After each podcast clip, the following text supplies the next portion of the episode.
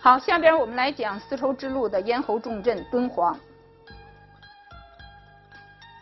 这个唐代的国土呢，其实在很长的阶段里边呢，它都是东边一大块，西边一大块，而连接这个两个大块的是一个相对狭窄的部分，是一个相对狭窄的部分，把这个两个大块呢联系在一起，联系为一个整体。而敦煌就是处于这个地区，所以在当时呢，敦煌其实是一个东西之间的一个交往的要道。因此呢，在敦煌发现这么多很珍贵的文化瑰宝，这个呢也是不奇怪的事情。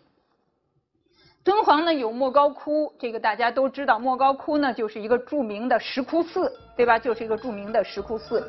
这个是莫高窟的一个外景了，莫高窟的一个外景。那莫高窟呢，在这个二十世纪初的时候，十九世纪末、二十世纪初的时候。那时候，因为这个地区长期以来就已经它的这个重要意义，从唐唐代不在了之后，它的重要意义呢，逐渐逐渐的就消减了，所以这个地方呢，就很难再有这个再度的辉煌。那么很多石窟寺呢，也就废败了。长期以来呢，几百年的过程里边，那个石窟寺呢，很多都被沙子掩埋了，因为这个地方挨着这个大漠沙气了，是吧？这个风吹呀什么，就吹了很多沙子都掩埋了。到了这个十九世纪末二十世纪初呢，当地的一些乡绅啊，就希望呢能够把这些寺院呢有一个清理，把这些石窟石窟寺呢清理一下。那么找什么人来负责这个事情呢？这时候他们就找到了一个，其实这是一个游方的道士，就是这个王元禄。这个本来佛教的寺院和这个道士，他这个不是一个脉络，对不对？这个道士这个等于是这个。道教的宗教工作者吧，那么但是呢，那个时候的人其实不太在意这个，特别是这个地方上的乡绅，反正觉得这个道士嘛总是懂点这个宗教的事情，所以呢就叫他来操办这个事儿。那么操办这个事情呢，就想要把这些这个被沙掩埋了的这些寺院呢，逐渐的有一个清理。这个时候呢，当然也是从一些比较主要的这个石窟寺的这个洞窟呢开始。当时呢，其中一个洞呢，就是选了这个呃十六窟。这个十六窟从这个图上呢，我们其实就可以看到，原来这儿有一个小门，这个门原来是不存在的，就是当初呢，这个十六窟这儿是封着的，是一堵完整的墙。这墙上呢有一幅壁画，所以呢，本来这个看上去呢是一个呃，就是这个。窟的一面墙壁而已，但是我们知道这个原来呢，这个沙子它一直堵在这个地方。现在呢，你把这些沙子清理开了以后，反而原来你堵得很紧，它不不显得。现在沙子清理了之后呢，没有东西挤着它了，结果这个门所在的地方呢，就开始有裂缝，就开始裂了。裂缝以后呢，这个清理的人，包括这个王道士，这个王元禄呢，就觉得好像挺奇怪。然后呢，拿这个手敲敲呢，似乎里边有空洞的声音。再插进去一个杆儿，一个一个一个芦苇那种杆儿，呃，进去试试呢，哎，里边好像还真的是有空洞，还真的是有空洞。那么就是像当时说的，就是似乎那里头还有这个有光，里边呢能够看到里边还有一个副洞，就是洞里面呢好像是又有一层洞。然后在这种情况之下，就把这个。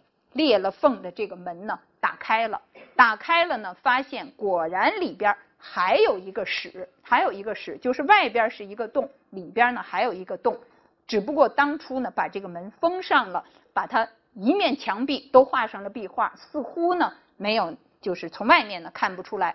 而这个洞里有些什么东西呢？就是所谓的内藏唐经万卷。古物多名，有很多发现了很多东西。那当时这个王道士呢，也非常的惊讶，然后他也非常惊讶。那么这些东西呢，他其实是想要让地方上的这个官员是吧，想要有所了解。但是那个时候清政府的这个地方官员呢，反应也非常的迟钝。那这个消息呢，慢慢的就传出去了。正在当地啊，正在这个附近。这个中亚地区当时进行考古的斯坦因，斯坦因这个人呢，他是个匈牙利人，但他英国籍，而且呢，他是一个考古学家，受过比较严格的这个考古训练的。那么现在呢，我们对于这个中亚地区的很多的考古，实际上呢，这个工作呢，他也是有一种开创性的意义的吧。那么斯坦因呢，在这个时候就闻讯而来，就进入到了，在这个王道士的帮助下，就进入到了这个藏经洞。那么当然也是有一些交换的条件的，然后有一些交换的条件，他呢也付给这个王道士一些有限的报酬。那么王道士呢，从这个王道士这个人，我们你看看斯坦因这种。高鼻深目的这个呃两眼炯炯的，你再想想刚才那个王道士那个很猥琐的那个样子，嗯，这个显然就不是对手，是不是？那么在那个时候呢，斯坦因就在这个王道士的允许之下呢，在这个里边呢翻了这个所有的这些东西，而且他选择了他认为最有意义的一些。斯坦因这个人呢，他不认识中文，所以他选的呢是比较完整的。一类是比较完整的，一类呢是有图的、精美的，就是看上去很漂亮的这样的一些东西。那后来我们其实曾经说到过，这些东西呢基本上是藏在大英博物院，也有一些呢在其他的地方。斯坦因进去的时候，我们应该看到当时藏经洞里边的文书是非常完好的。是非常完好的，一卷一卷的卷在一起，啊，卷在一起，然后呢，这样外边呢好像有一个包皮裹着，然后一堆一堆的堆上去的。那么正是因为这样的一种收藏的方式，所以一直呢有人在争论这个藏经洞是干什么的？当时为什么会把这么多东西放在这儿？这个藏经洞里，它的这个就是对于藏经洞的认识呢，其实是有很多不同的解释，但是基本上呢是两种。说法，然后两种说法，一种呢就是说是主动的放在这儿的，那就实际上它是一个相当于一个寺院的图书馆，一个寺院的档案馆，就是这些东西呢是呃逐渐逐渐的放在这个地方，然后呢到了紧急的情况下封存起来的。那么另外一种呃说法呢就是避难，就是当时呢。来了什么重大的，比方说这个军事上的冲突啊，来了什么军事上的威胁，那个时候呢，急急忙忙的把这个寺院里边一些相关的东西呢堆到这里边，然后呢把它从外面封上了。这个不管是什么原因，呃，我们现在看到这个藏经洞里边呢，基本上它出土的东西呢有四万多件，应该有四万多件文书，除了一些佛教的文书以外呢，有大量的世俗的文书，有大量世俗文书，那么。继斯坦因而来的是这个法国学者伯希和。伯希和是一个著名的汉学家，他的汉语是非常好的。当然不光是汉语了，多种语言文字。这是他在这个藏经洞里边工作的一个照片。我们可以看到当时这个藏经洞里边有多少东西啊！这个真的是呃堆如山积啊，就这个呃堆在一起。那伯希和呢挑的那些东西多半呢就是当然有很多的世俗文书，特别是有题记的。有题记的会说这个文书什么情况下写的，哪一年写的，什么人写的，这样的一些东西。所以伯希和拿走的这些东西里边呢，其实有很多是有非常珍贵的史料价值的。他带走的这些现在基本上是存在法国，基本上存在法国。那么在他们之后来的呢，其实还有日本人呢、俄国人啊等等。那么这样呢，这个藏经洞里边的东西就等于是几经劫掠啊，几经劫掠到后来呢。所剩余的就非常的散乱，而且非常的破败了。这个敦煌文书呢，呃，不光是有汉文的文书，而且呢有各种语言的这个文字，啊，有多种的语言文字。这里边我们看到的这个雕版印刷的这个《金刚经》，这是现在存在大英博物院的，这是中国历史上有年代记载的。最早的一个雕版印刷品，这是被当时这个斯坦因带走的。现在你们去那个大英博物院的那个网站上去看，这也是他们的这个镇馆之宝之一了。那么这个敦煌的莫高窟呢，从它的这个建筑的内容来看，从它的这个建筑结构，从它的这个佛教，是吧？从的这种宣传的方式。那么我们可以看到一些很明显的特点，这个是一个壁画了，是一幅壁画。那么这壁画呢是西魏年间的，这边的这个呢是一组雕塑，啊，一组雕塑。这个雕塑呢是盛唐时期的，盛唐时期的。我们可以看到这个里边的，包括这个佛，包括这个菩萨，他们的这个衣着有很大的变化。西魏时期的相对的来说，它比较接近于印度本地那个原汁原味的那个佛教里边的人物形象。那个人呢，上半身都可能是赤身裸体的，而且呢，那个菩萨也是都是带璎珞的，是吧？那个璎珞实际上是裸体带这个璎珞的。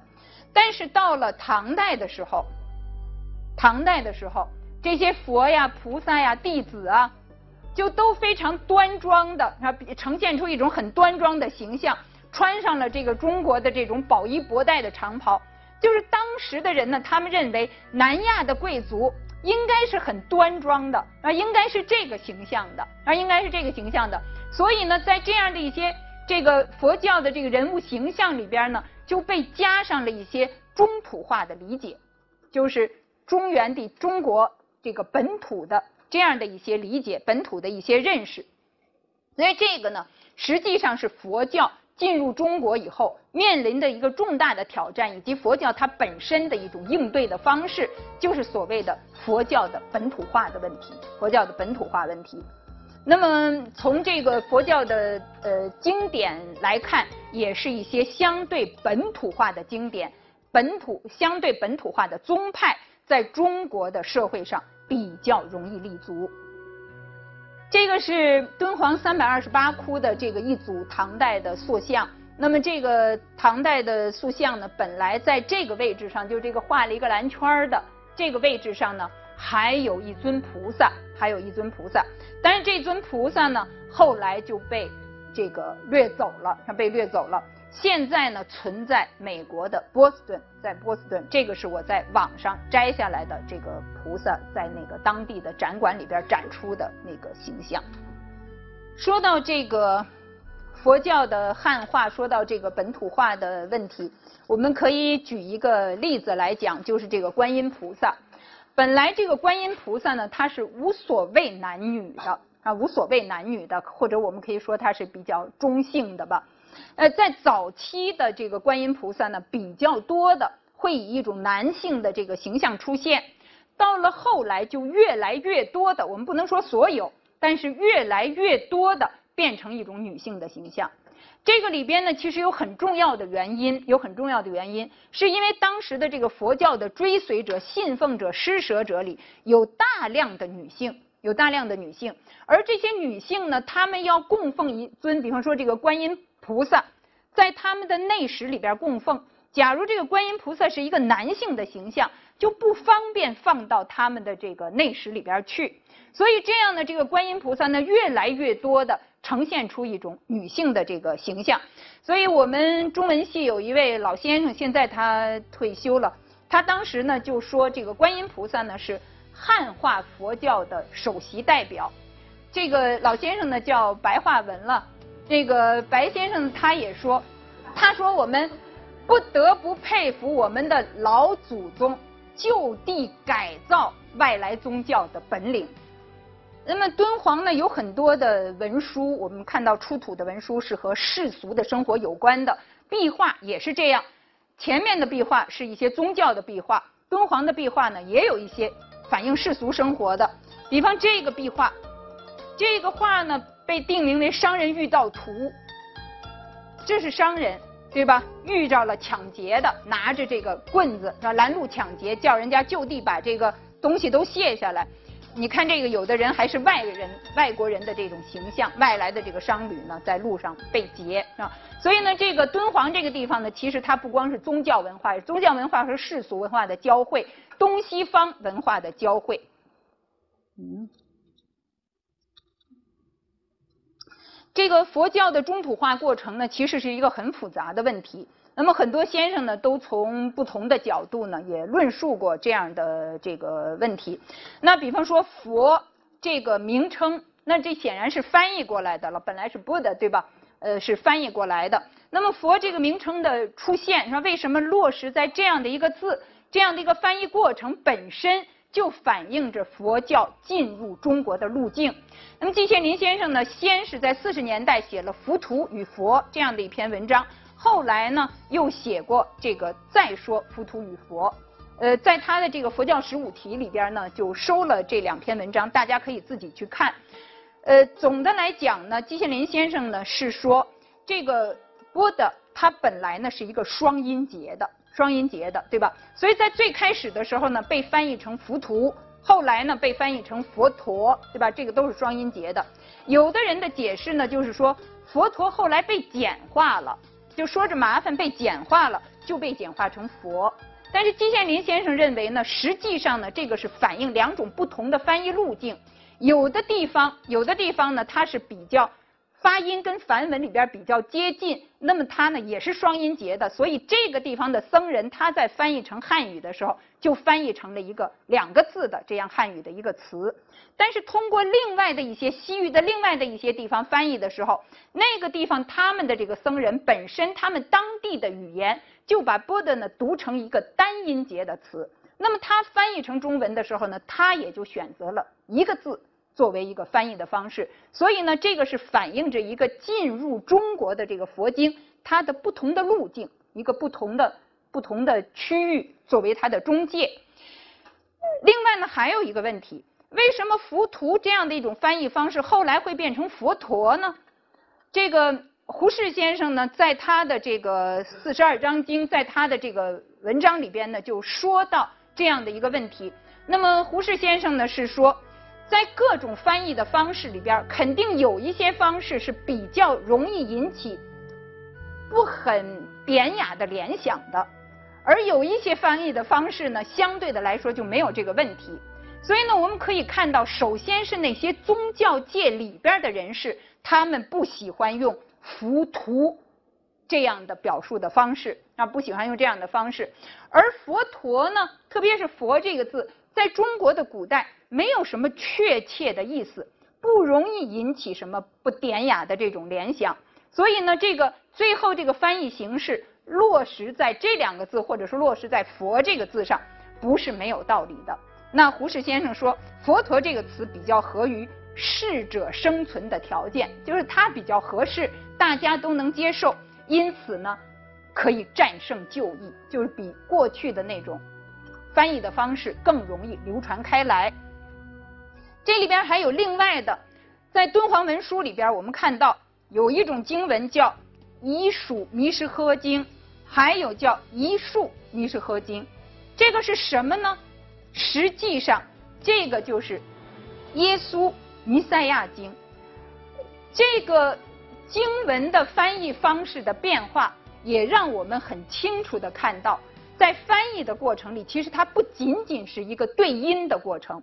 这个翻译里边呢，确实是有它的这个译者的主观的这样一种创造力在的。所以你翻译成哪一些词，哪一些表达容易流传下来，这个都不是偶然的，啊，都不是偶然的。这个敦煌的经书里边呢，也有很多经书。历来被认为是伪的，就是不是真的。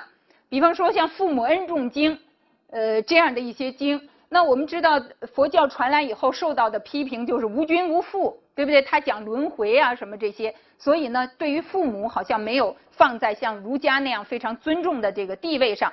但是在经书里边，在敦煌的经书也有这种《父母恩重经》，那么所以呢，很多学者呢都会说这个呀，就是这些。这个僧人为了能够在社会上立足，他们编造出来的这个不是一些真正印度出现的这样的一些原汁原味的佛教的经典。那么这样的一些经，这样的一些编造出来的经典，我们呢可以说，因为历来被怀疑是假的，所以呢我们把它综合的称之为遗伪经。但是这些遗伪经作为史料来说，它又有它真实的一面。对吧？它作为经书，它是伪的；但是作为史料，它可能又是真的。这个真真在什么地方呢？就是因为它是研究当时的社会史的重要资料。为什么会造这些遗伪经出来呢？目的在什么地方呢？和当时的社会现实有什么关系？这个呢，正是我们研究社会史的重要的史料。那当然，真正有学问的僧人，他就辨识的眼光会很。很这个明亮了，那明察秋毫的知道哪些是真的，哪些是假的。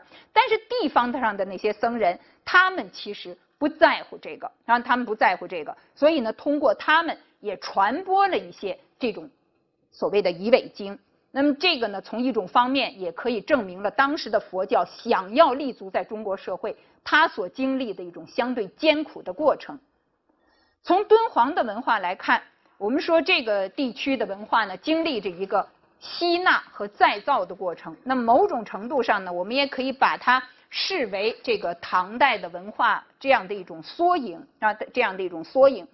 这个 Arthur Wright 和这个呃 Twitchett 他们呢曾经写过一部书，那么在这个书里边呢，他们就说到唐代呢实行的是一种世界大同主义的襟怀，那么他也称这个为一种折中主义。这个折中主义呢，其实它强调的是一种宽容和这个包纳和这种广泛的吸纳吧。那么从敦煌来看。我们现在能够观察到的当年的这个敦煌文化是有三类不同的形式，一类呢是以儒家、道家为主的这样的，基本上是汉地文化的影响啊，有一些文书我们可以看出来这样的一些影响。另外呢，还有一些是这种混合型的文化，你说不出来它究竟是哪个民族的文化，它并不纯粹的是任何一个民族的文化，而是一种混融的形态啊。而是一种混融的形态。另外呢，当然也有一些相对来说比较看得出来的，比方说是来自于外来的这样的一些文化的这个产物啊，这样的一些文化的产物。那么这样的一些情形是吧？我们刚才基本上是说到敦煌，在敦煌之前呢，我们说到唐代和它的一些周边民族以及相互之间的关系。总的来讲。我们可以说，唐代呢是一个襟怀很开放的这样的一个国家，啊，这是这样的一个历史时期。但是，这样的一种开放形式，实际上是和当时社会政治领域里边的保守倾向同时并存的，是同时并存的。这是什么意思呢？应该说，在宗教的方面。在艺术的方面，在物质生活呀等等的这些方面，那么外来的这些文化形式、外来的这些文明，对于唐代的生活和习俗发生着非常深刻的影响。然后刚才我们说了，各种生活方式，然后艺术的欣赏，都受到这些影响。但是作为唐代这样的一个所谓的泱泱大国，它的主要的制度。上一次上面两次课，我们都在讲唐代的制度，对吧？不管是政治的制度、法律的制度、经济方面的制度、财政的制度，这些方面的制度，基本上都还是中原本土的制度，而没有吸收什么外来的因素的影响，也没有受到外来因素的这种强烈的冲击，包括社会上的这样的一些基本的观念、伦理的准则。都还是中国传统上延伸下来的这样的一些内容，所以呢，我们应该看到，当时的这个唐王朝，他们确实是兼收并蓄，但是这个兼收并蓄，它是为了维持一种大一统的格局，把这些东西都收进来，维持这个大一统的格局，来撑住这个台子，而不是说想要真正鼓励这种多元化的发展，特别是不允许影响。冲击、威胁这样一种原来的以中原文化为主体的这种大一统，所以呢，我们要看到这样的一种趋势，实际上呢是开放和保守并存的，而这样的一种并存，特别是当时唐代的人沉浸在这个大一统的这样的一种这个呃喜悦之中，没有能够看到另外的一些威胁和另外的一些挑战。直接带来了唐代后期的一些严重的问题。好，今天我们就到这儿。